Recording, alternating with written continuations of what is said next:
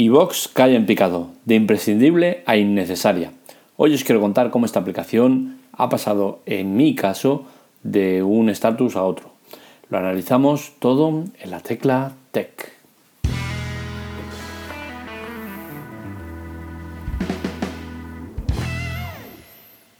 Tengo que reconocer que durante mucho tiempo iVox ha sido mi aplicación favorita tanto para escuchar podcast como para escuchar la radio y es que, a diferencia de muchas otras, iVoox me permitía hacer las dos cosas.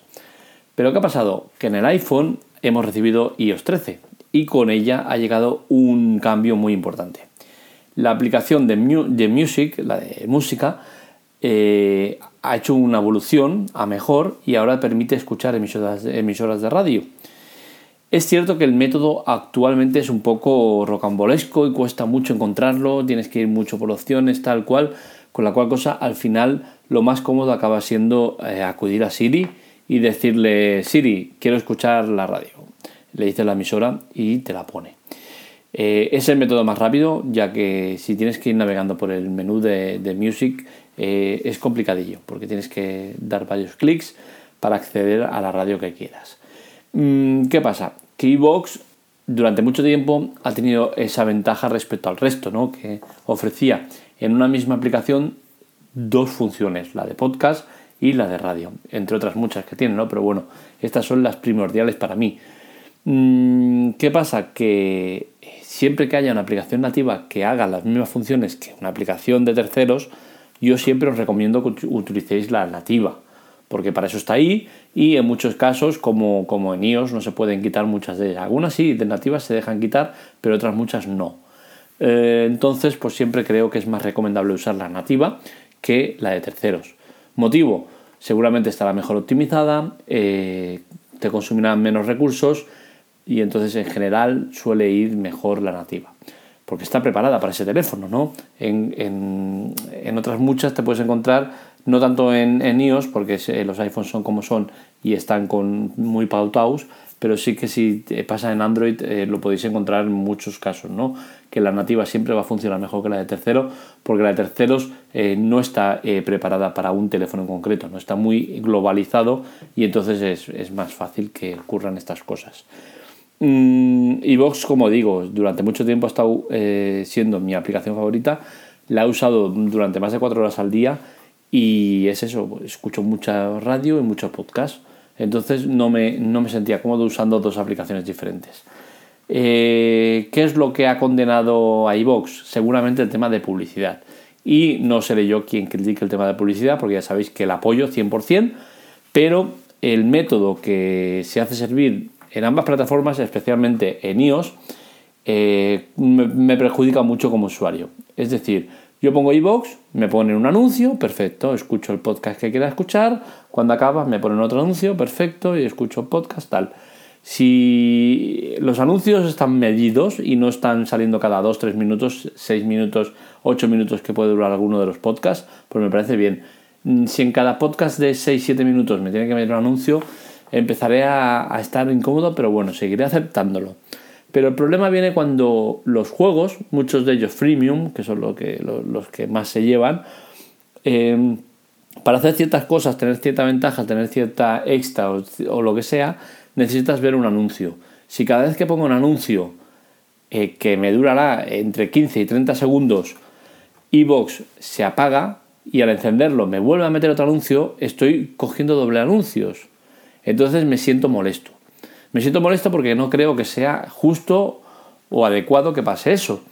¿La culpa de quién es? Eh, no sabría decir si la culpa es más de iVox por no saber adaptarse o de iOS por no saber adaptar las aplicaciones a que cuando suene otra cosa eh, interpretar si debe o no eh, sonar. Yo creo que ah, la culpa es de ambos, ¿no? Y es que en iOS, a diferencia de Android, yo me siento muy incómodo con el tema del sonido no solo por el tema de WhatsApp, que no se puede quitar los, tonos de conversación, que me parece criminal, me parece una estafa, un, un asesinato en serie, eh, me parece eso. Es que no entiendo cómo puede ser que una aplicación que en Android tenga esa opción, en iOS no la tenga. No tiene ningún sentido. Es absurdo que no se pueda quitar el tono de conversación. Eh, usar WhatsApp ya lo tenía bastante eh, apartado de mi vida Pero es que desde que estoy en iOS lo tengo más apartado porque es que no soporto eh, tener conversaciones y estar con el tic, tic, tic cada vez que envío un mensaje. Me parece vergonzoso. Mm, entonces, como digo, no sé quién, de quién es bien bien la culpa, pero yo en ellos me siento muy incómodo que tenga el, teléfono en silencio y que se reproduzcan vídeos con sonido. Algunos sí, otros no, que eh, no, no, lo veo normal, no lo veo normal. El tema del sonido en iOS, la verdad es que bastante peor que en Android. Mm, mismamente cuando mismamente madre mía qué palabra. Eh, el tema cuando recibo un mensaje eh, y estoy escuchando un podcast o lo que sea el sonido es muy fuerte baja mucho el sonido de, lo que estés escuchando para eh, que se posicione por delante el, sonido de, de, los mensajes no eso en Android no es así. En Android yo creo que está mucho mejor el tema del sonido. Por otro lado iVox ya había notado yo hace tiempo, mm, independientemente de este tema, que me estaba empezando a fallar, me estaba empezando a fallar en lo personal, porque por ejemplo yo tengo ahí un podcast que, muchos de vosotros escucháis por suerte, y, este podcast ha pasado de ser de Android Armando a la Tecla Tech, porque hice el cambio de blog, ¿no? Entonces en todas las plataformas donde tengo los podcasts colgados, aparece como la Tecla Tech. Sin embargo, en iVoox no sale como la tecla Tech, sale como Android Armando. Es cierto que si haces una búsqueda de la tecla Tech te sale eh, ese podcast, pero te sale con Android Armando. Y de hecho no tiene las fotografías que, pongo en cada uno de los, de los podcasts. Eh, esto me sorprende bastante, ¿no? Porque las demás plataformas eh, sí que lo hace bien. Entonces es, algo está fallando, no sé el qué, no sé de quién es la culpa, si de iVoox o mía eh, pero yo en principio tengo el mismo link para todos los sitios donde, donde tengo colgados mis podcasts. Entonces entiendo que aquí hay un problema, ¿no? ¿Qué voy a hacer con iVox? Pues la verdad no lo tengo definido del todo. En principio la voy a dejar por la sencilla razón de que los podcasts sigue siendo mucho más usado en iVox que en muchas otras plataformas. Es cierto que Spotify le ha comido la tostada de una manera impresionante, ¿no? Pero iVox es una plataforma que se sigue usando muchísimo.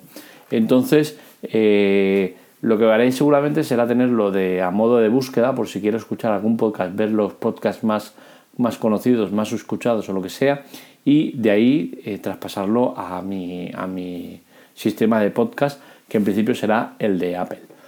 Es cierto que voy a usar dos aplicaciones, porque por un lado voy a usar Music para, el tema de la radio y por otro lado el eh, podcast para el tema de los podcasts. Eh, siempre he dicho y lo seguiré defendiendo, prefiero tener una aplicación que haga las dos cosas que no dos aplicaciones para hacer cada una de las cosas, ¿no?